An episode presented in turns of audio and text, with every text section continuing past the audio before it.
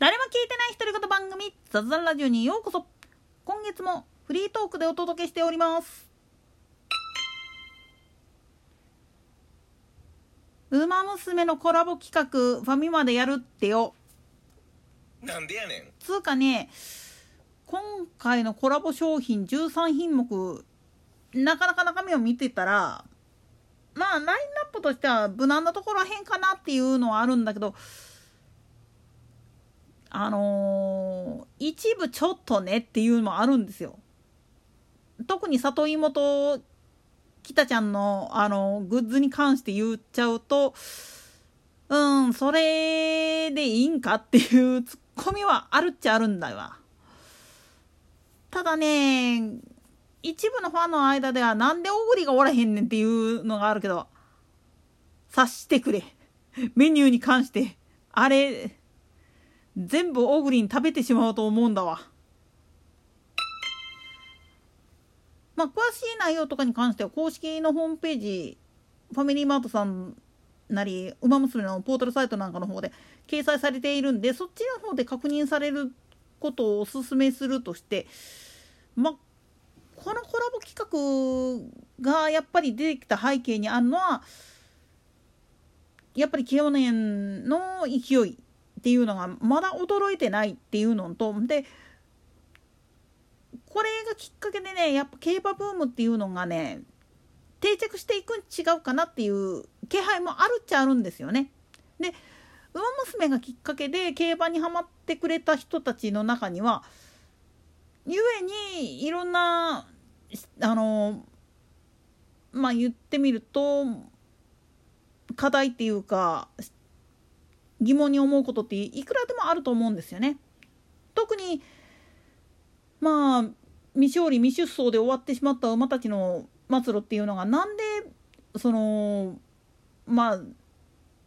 土地区処分っていう風な方向に行ってしまうのかっていうこととかあるいはその予後不良になってしまった馬の後処理っていうのはどうしてそういう風になるのかとか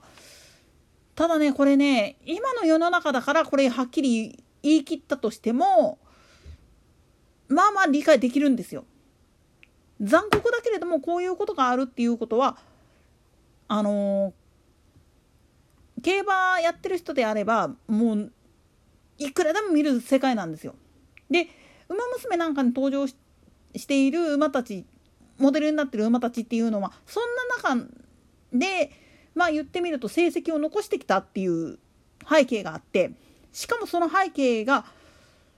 まあ各馬によっていろいろありましてっていう部分があるんですよね。特にあのシングレ読んでる人たちだったらわかると思うんだけどオグリキャップとその同世代走っていた連中っていうのは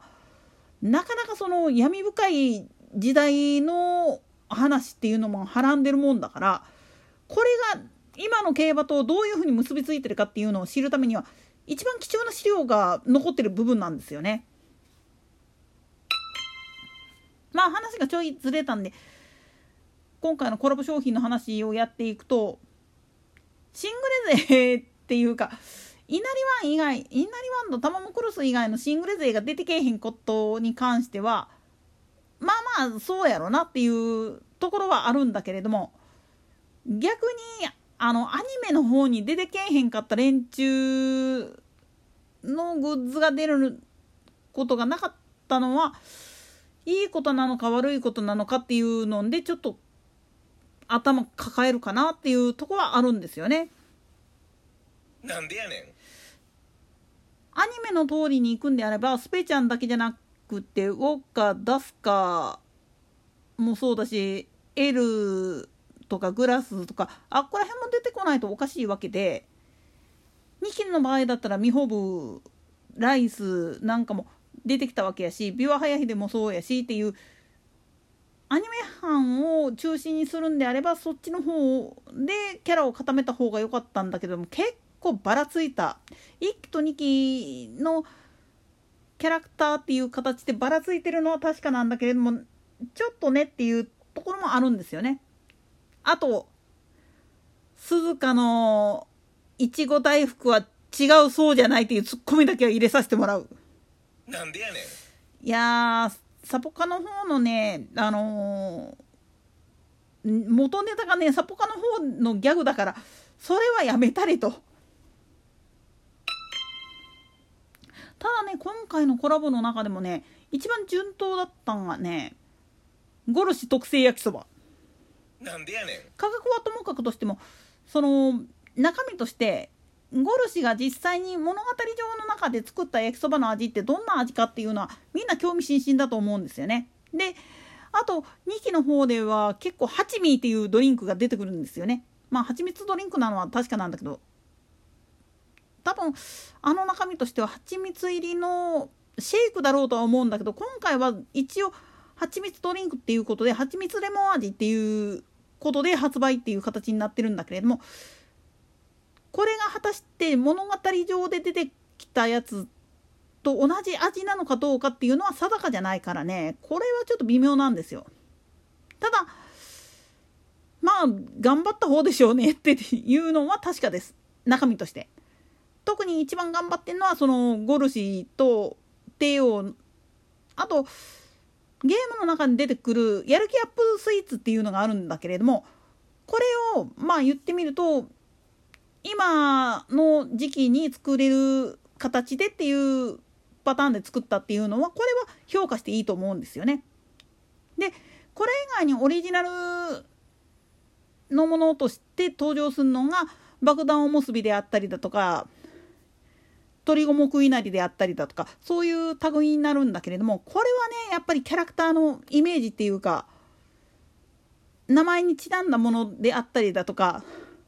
そういうので作ってるんだなっていう努力は認めますそれは。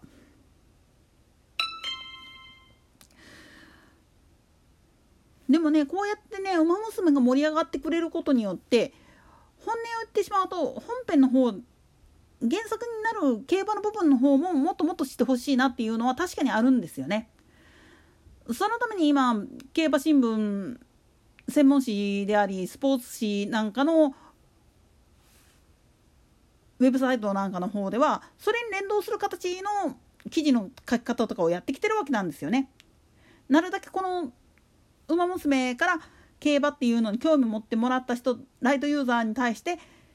こういうもんなんだよっていうふうに教えるで実はこの馬のモデルあの馬娘のモデルっていうのはこういうふうな結果を残して引退してるんだよっていう実在した馬なんだよっていうのを見せるっていうのはいい考え方だと思うんですよね。だからもっともっとまあごく一部の人間がまあ言ってみるとその人気に便乗した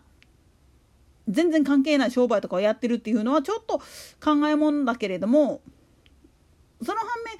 そういうまあ言ってみたら表向きっていうかいわゆる本当の意味で競馬っていうのが